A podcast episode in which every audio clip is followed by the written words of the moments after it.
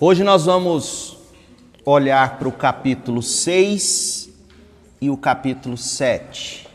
O 6 é bem pequenininho, conta a experiência de cristão quando ele chega à cruz e se livra do fardo pesado sobre suas costas. E depois, no capítulo 7, cristão sobre o desfiladeiro da dificuldade, ou seja, tendo encontrado o caminho da cruz, ele começa a enfrentar verdadeiramente as primeiras dificuldades da vida da vida cristã. Capítulo 5, que nós vimos no último encontro, ah, o cristão esteve na casa de intérprete.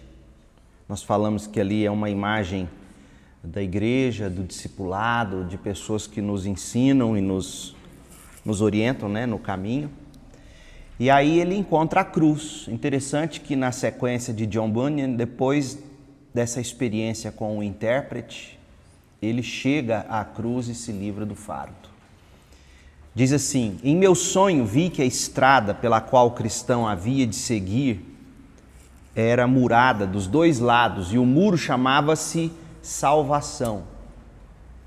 O muro da salvação, murada dos dois lados. A salvação, ela traz segurança. Quem entra pelo caminho da salvação não perde a salvação. É isso que ele está dizendo. É a perseverança dos santos.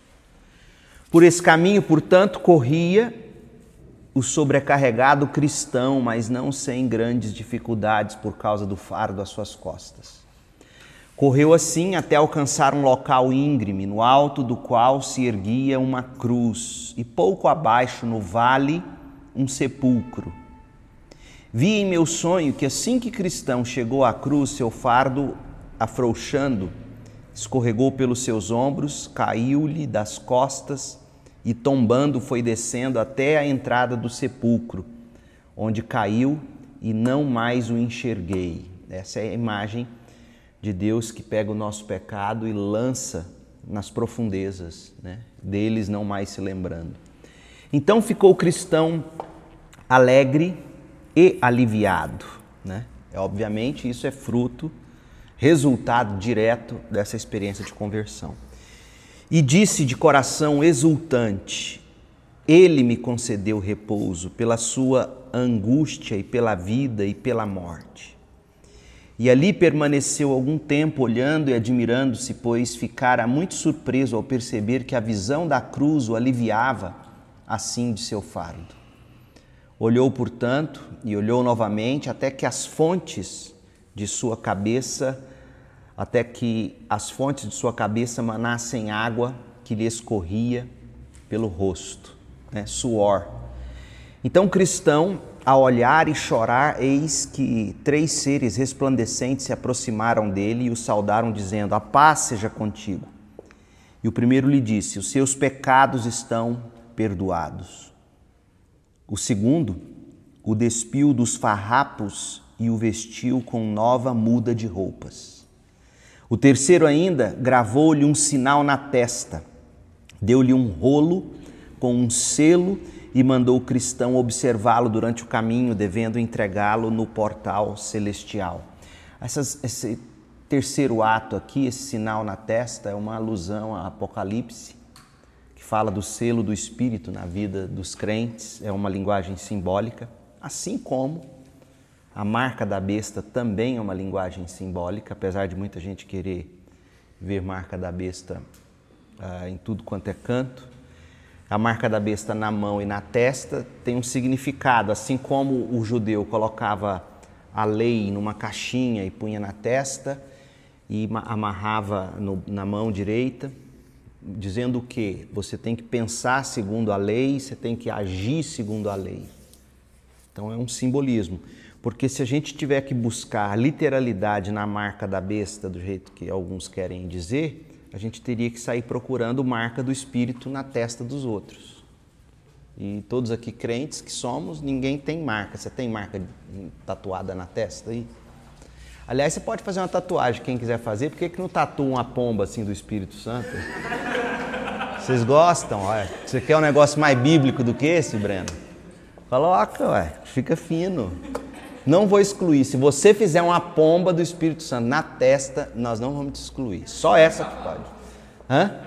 Só essa. Eu sei que vocês não farão, por isso que eu estou dizendo. Uma pombinha na fonte. Então, o terceiro gravou-lhe um sinal na testa, deu-lhe um rolo com um selo e mandou o cristão observá-lo durante o caminho, devendo entregá-lo no portão celestial. O selo do Espírito é o penhor, né? Paulo vai falar disso. Os três então partiram. O cristão deu três saltos de alegria e seguiu cantando. E aí vem a poesia. Sobrecarregado de pecados, até aqui eu vim. Nem pude aliviar o peso, pesar sem fim, que até aqui trazia ah, lugar ditoso, o início será de viver venturoso. Será que aqui o fardo das costas me cairá? Aqui a amarra que a mim o prende romperá? Bendita cruz, bendito sepulcro, seja exaltado o homem que por mim foi humilhado. Né? O cristão canta este cântico, ah, mas é Deus quem coloca no coração dele a alegria. Então, assim, cai o fardo de cristão, quando ele contempla a cruz de Cristo, ou seja, o que Cristo fez por ele, pagando pelos pecados dele. Aí cristão, ele caminha sobre o desfiladeiro da dificuldade. Então, eu vi em meu sonho que cristão prosseguiu até afinal chegar a um vale onde divisou ao longo do caminho três homens profundamente adormecidos com grilhões nos tornozelos. O nome de um deles era Simplório, outro se chamava Indolência ou Preguiça, né? E o terceiro, Presunção ou Orgulho. O livro da Fiel chama de que forma esse primeiro Simplório? É o, é o simples, é o homem simples simples, vamos ver por quê, né?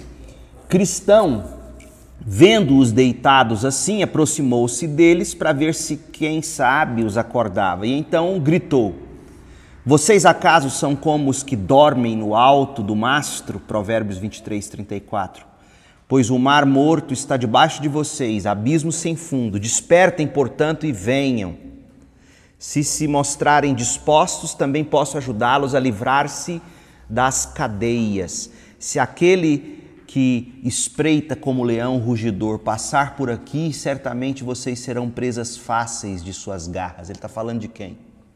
Quem é esse que ruge como um leão tentando tragar o crente? O diabo. E, e, e, quais são as presas do diabo no, no, sentido que Pedro. Porque isso aqui é uma, uma alusão à primeira de Pedro 5,8. E se você ler o contexto de 1 de Pedro 5, falando que o, que o diabo é como um leão ao nosso derredor, tentando tragar, você vai descobrir que a forma que Pedro coloca os dentes do diabo, por assim dizer, é o sofrimento. O sofrimento é uma das maneiras usadas pelo diabo, uma das atitudes do diabo para tentar tragar nossa fé, nossa esperança, nos destruir, né? E esses homens aqui estão literalmente sofrendo, né, nesse sentido, por causa do pecado que os aprisionava. Por isso que fala que eles estavam em cadeias. Ouvindo isso, abriram os olhos e responderam assim: Eu não vejo perigo, disse o simplório. Quero dormir só um pouco mais. Falou indolência. Toda pipa deve ficar de pé sobre o próprio fundo que outra resposta devo dar-lhe? acentuou presunção. Eu não sei o que ele quer dizer com essa tradução. Toda pipa deve ficar de pé sobre o próprio fundo. Outra versão diz o quê? Alguém achou aí? No... Toda pipa deve ficar de pé sobre o próprio fundo. Que outra resposta devo dar-lhe? acrescentou presunção. Assim voltaram a dormir e Cristão seguiu o seu caminho. Ah, não há presunção que vença se Deus não abrir os olhos. O que está acontecendo com esses homens aqui? O simplório, a indolência, o, o presunçoso ou a presunção, eles estão entregues a eles mesmos. E quando Deus nos entrega a nós mesmos, é assim que nós nos tornamos. Simplório talvez porque ele não dá, ele não leva a sério a questão do pecado e a justiça de Deus. Indolência por causa da preguiça dele e, e presunção por causa do orgulho. Então, quando Deus pega qualquer um de nós e deixa-nos entregues a nós mesmos, a gente colhe o pior dos frutos. Ou ele vem, abre os nossos olhos e nos desperta do sono, ou a gente continua ali, condenados, mortos em nossos delitos e pecados. Perturbou-se, porém, o cristão ao pensar que os homens expostos a tal perigo pudessem estimar tão pouco a bondade daquele que tão graciosamente lhes oferecia auxílio, tanto por despertá-los como por aconselhá-los, oferecendo-se também para ajudá-los a livrar-se dos grilhões. Estando o cristão ainda ali, preocupado, vislumbrou dois seres ou dois homens pulando o muro pelo lado esquerdo do estreito caminho. E o alcançaram, pondo-se ao lado dele. O nome do primeiro era Formalista e o segundo chamava-se Hipocrisia. Então veja que eles entraram no caminho da salvação não pela cruz. Eles pularam o muro. Né? O primeiro é o formalista, o segundo é o hipocrisia.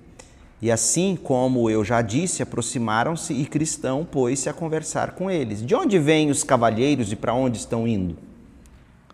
Nascemos na terra da vanglória e vamos louvar no monte Sião. Religiosos, mas cheios de vanglória como muitos dentro de igrejas geralmente são. É isso que Bunyan quer mostrar.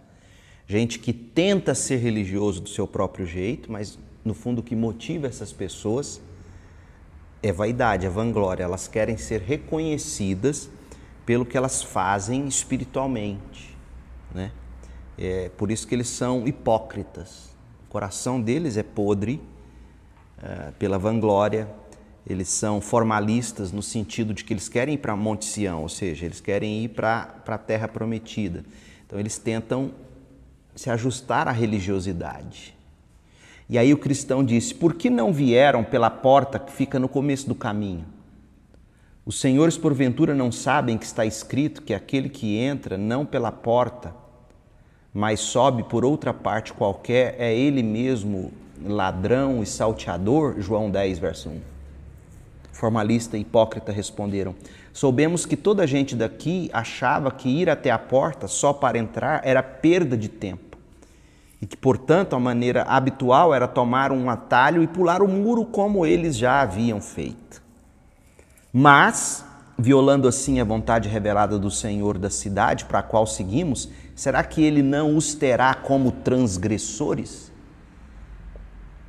E os formalistas e hipócritas responderam: Quanto a isso, eles não precisavam se preocupar, pois o que fizemos é seu costume e podem apresentar testemunho, se necessário for, de que isso já acontece há mais de mil anos. Ou seja, ah, aqueles que não entram pelo caminho certo, mas pulam, eles acham que eles podem se justificar por suas próprias práticas. E quando Bunyan diz que isso já acontece há mais de mil anos, ele está dizendo: olha, desde sempre as pessoas tentam fazer seus próprios caminhos para chegar até Deus. Ele está se, se justificando. O argumento de formalista e hipocrisia aqui é o mesmo que a gente ouve hoje. Todos os caminhos levam lá no mesmo lugar, Deus, Sião. O importante é o, é o seu coração, é a vontade, é a força de vontade, é a bondade, etc. Então, eles estão argumentando dessa maneira. E aí o cristão responde: será que essa sua prática resistirá a um julgamento perante a lei? Eles disseram que esse costume, sendo de tão longa data, mais de mil anos, sem dúvida seria admitido como ato legal, porque qualquer juiz imparcial aceitaria isso. E além disso, se estamos aqui no caminho, que diferença faz se chegamos por esta ou por aquela estrada? Olha que coisa. Se a gente está trilhando o mesmo caminho que você, ou seja, se a gente vem à igreja com, igual você vem, se a gente ora, se a gente canta, se a gente faz as mesmas coisas que todo mundo faz no que diz respeito à igreja, se a gente está no mesmo caminho, que diferença faz como nós chegamos aqui? Estão dizendo, não tem problema nenhum a gente ter chegado aqui pelo nosso próprio jeito. E aí, e cristão vai argumentar dizendo, não, tem sim. O caminho, é a entrada é uma só, é a cruz. Né? Se estamos aqui, estamos e pronto. Você está no caminho e pelo jeito entrou pela porta. Mas nós que pulamos o muro também estamos no caminho. Em que aspecto é a sua condição melhor do que a nossa?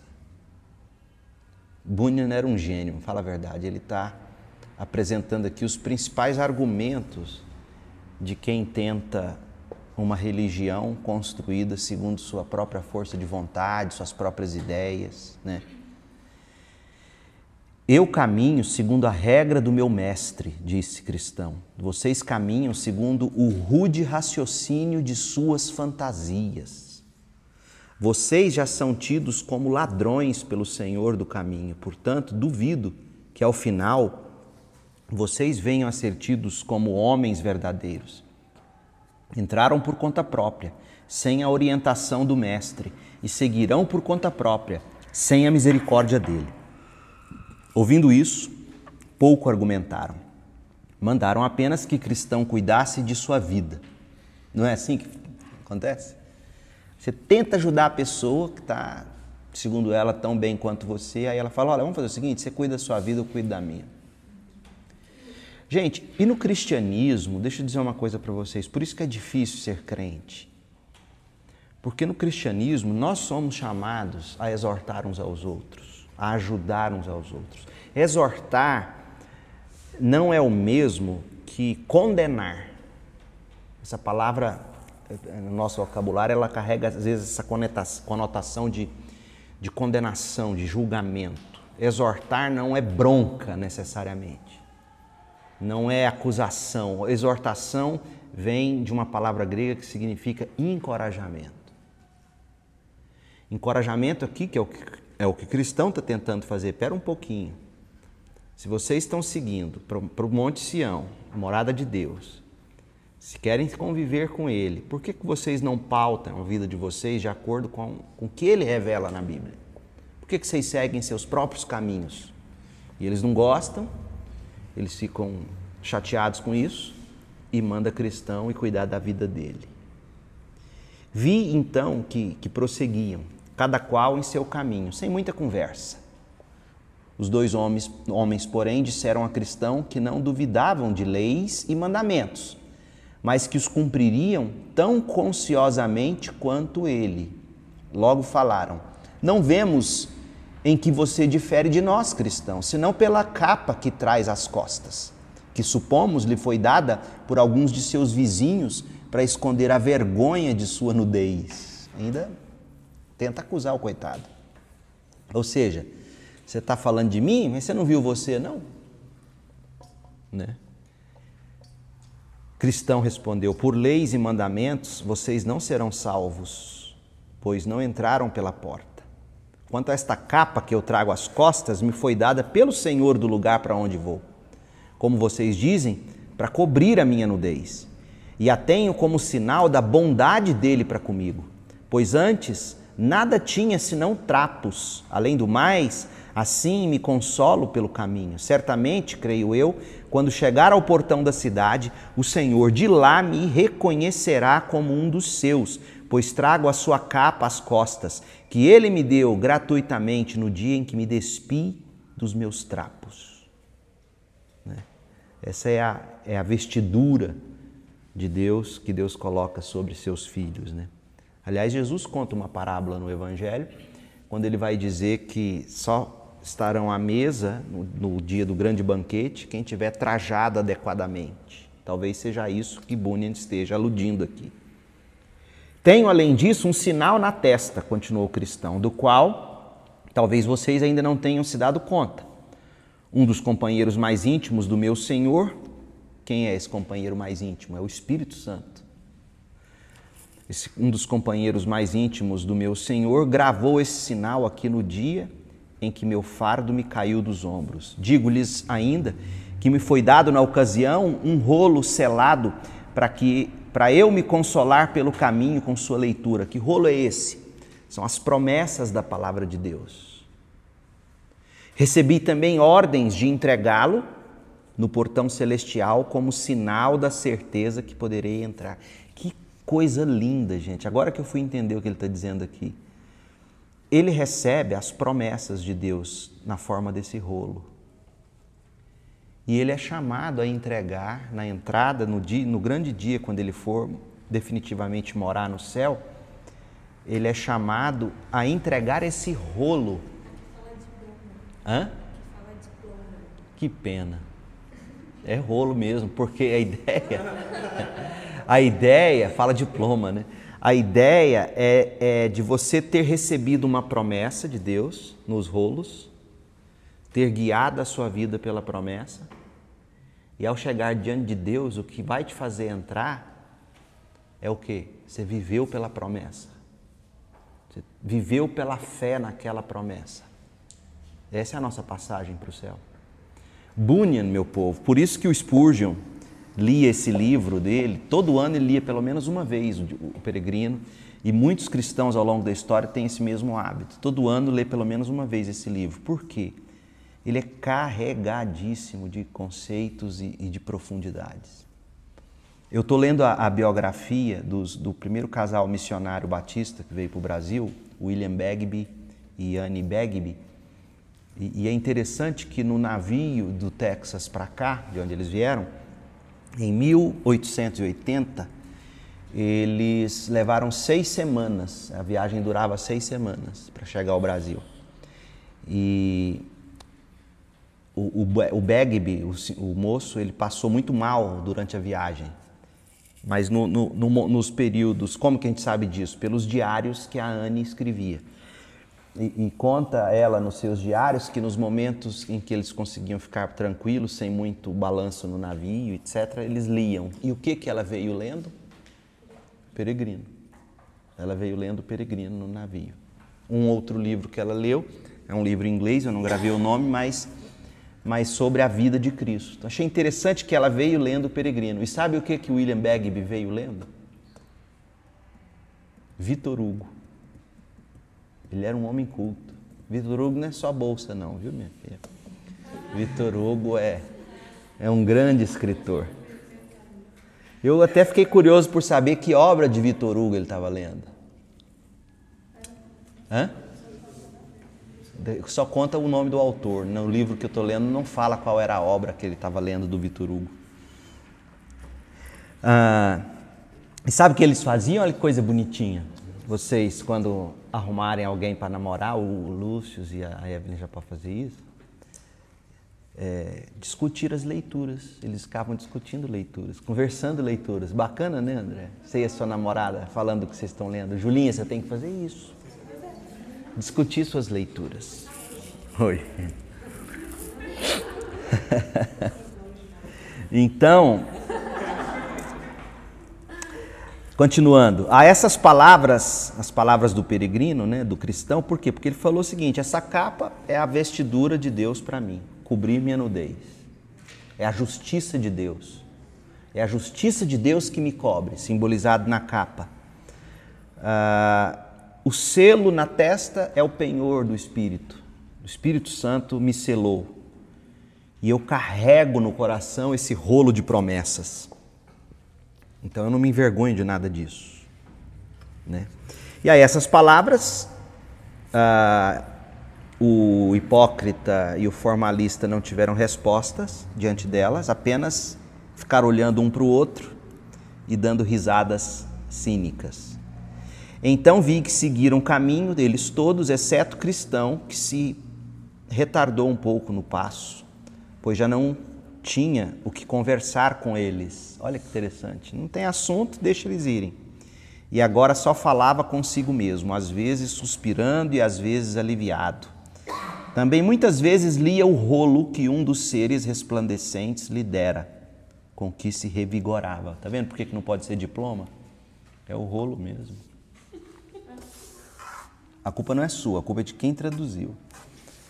Acho então que que eles todos prosseguiram até chegar ao sopé de um morro, onde na baixada via-se uma fonte. Também no mesmo lugar havia dois outros caminhos, além daquele que reto provinha da porta.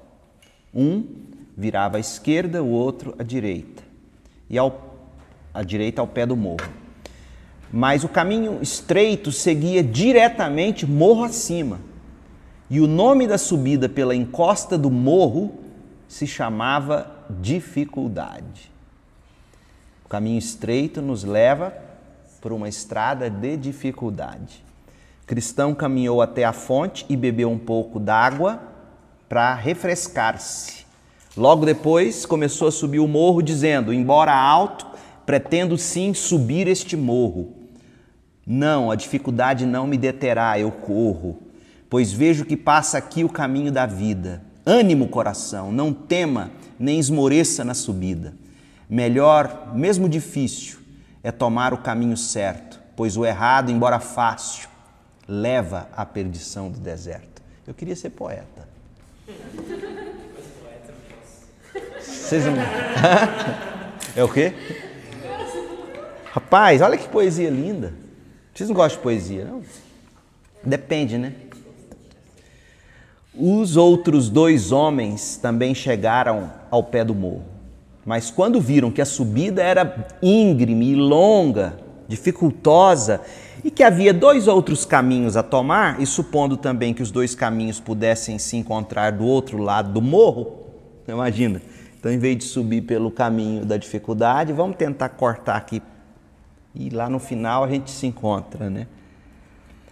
Ah, resolveram então seguir essas trilhas incertas. Ora, o nome de uma delas era perigo e o da outra era destruição. Ou seja, ou você atravessa a dificuldade, você cai no perigo, ou você cai na destruição. Eu queria conseguir escrever assim.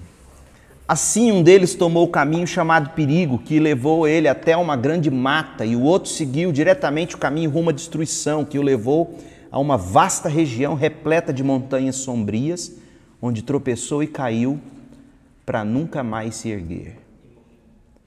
Procurei então um cristão com procurei então um cristão com olhar para vê-lo subindo o morro. Percebi que se antes corria, agora ele caminhava e depois a escalar apoiado nas mãos e nos joelhos. Tão íngreme era a subida.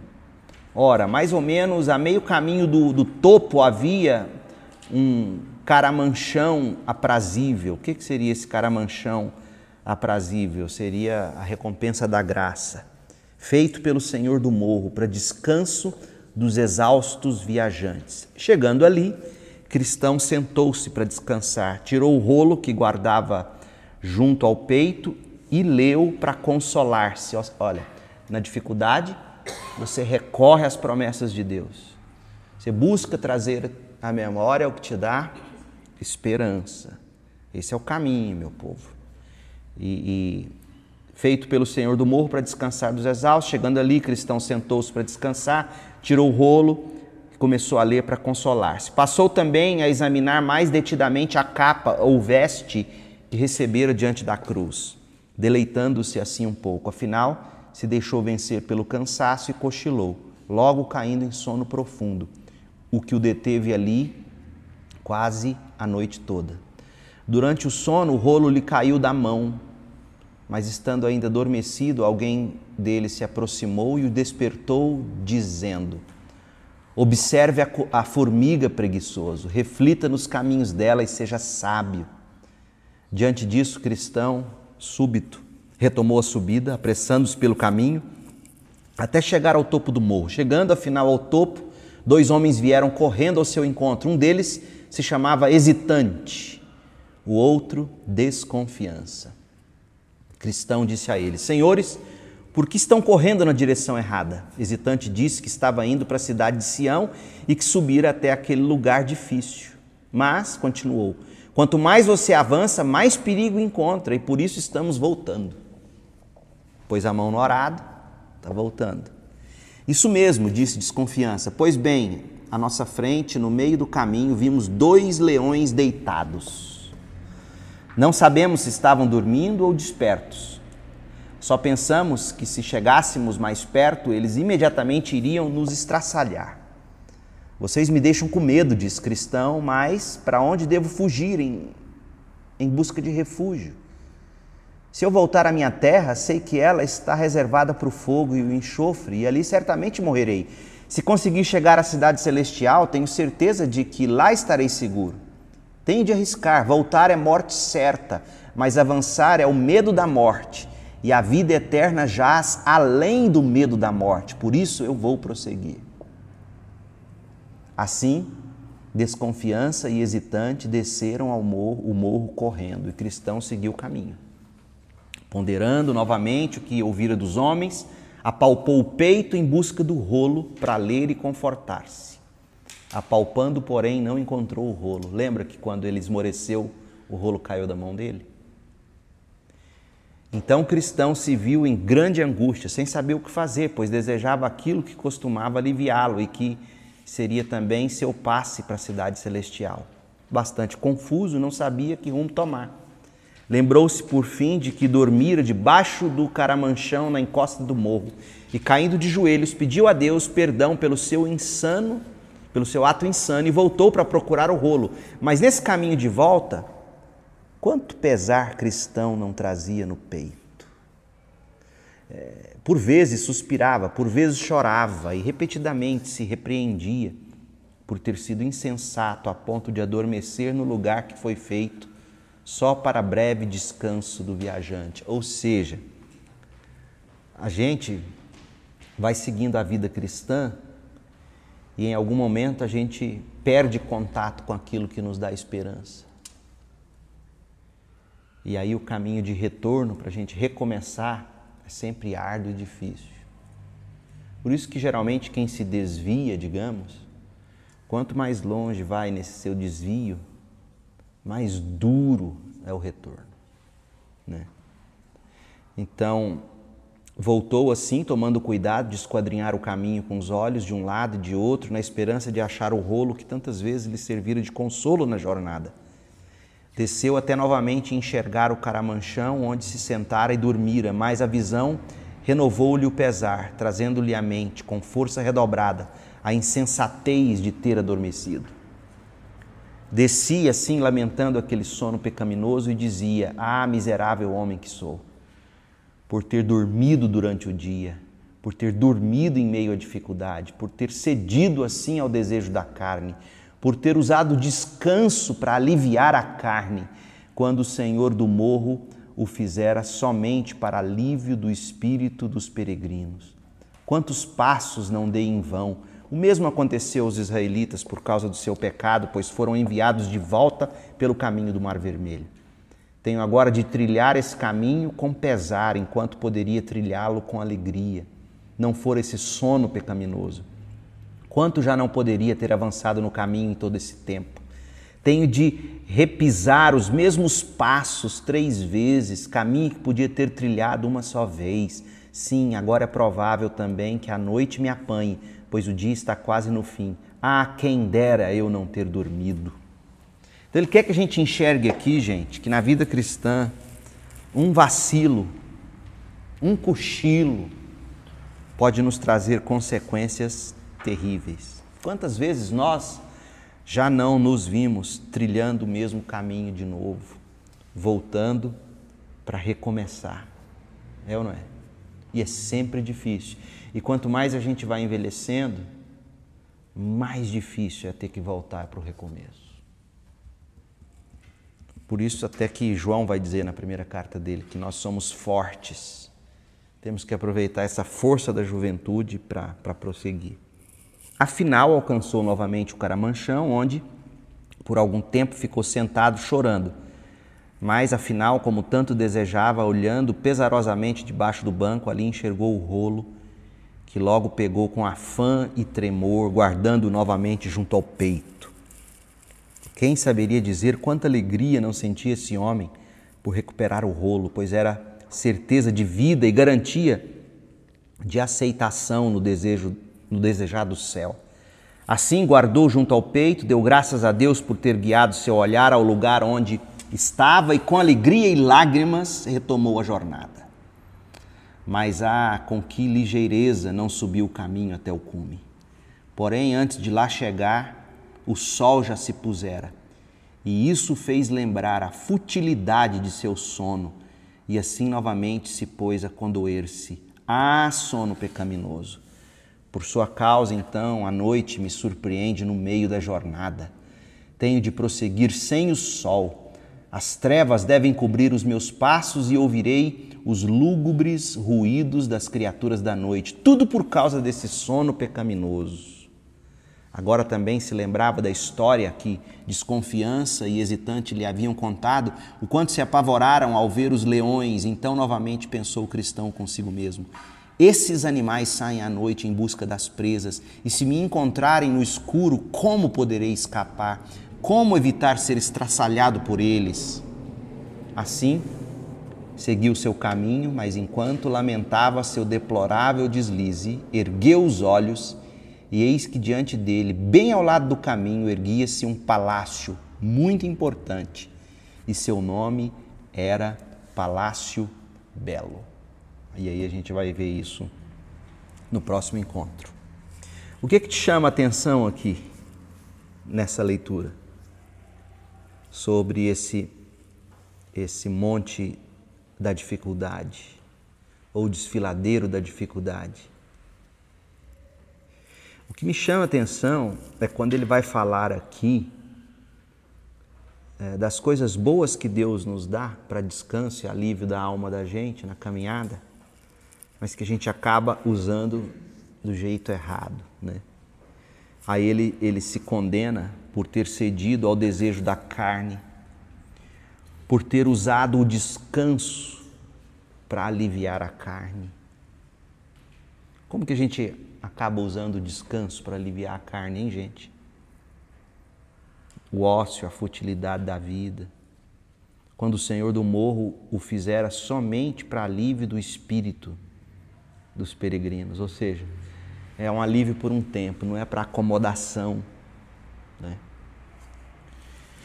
Enfim, essa é a história do cristão que, diante da cruz, perdeu o seu fardo e começou a trilhar o caminho ou o desfiladeiro da dificuldade. E agora ele vai entrar, ele vai encontrar os leões e vai entrar pelas portas do Palácio Belo, onde lá ele vai ser mais uma vez encorajado a prosseguir. Amém? Vamos orar? Pai, muito obrigado, Senhor, por tantos ensinos e tantas verdades. Que o Senhor nos ajude a debulhar isso no coração, a, a mastigar isso no peito na alma, de forma a nos encher de esperança e de exortação e de deleite para a gente prosseguir a, a jornada da fé o caminho de Cristo. Muito obrigado, Senhor, pelo que teremos agora de lanche, a pizza, a comunhão que desfrutaremos. Que o Senhor nos abençoe. Oramos em nome de Jesus. Amém.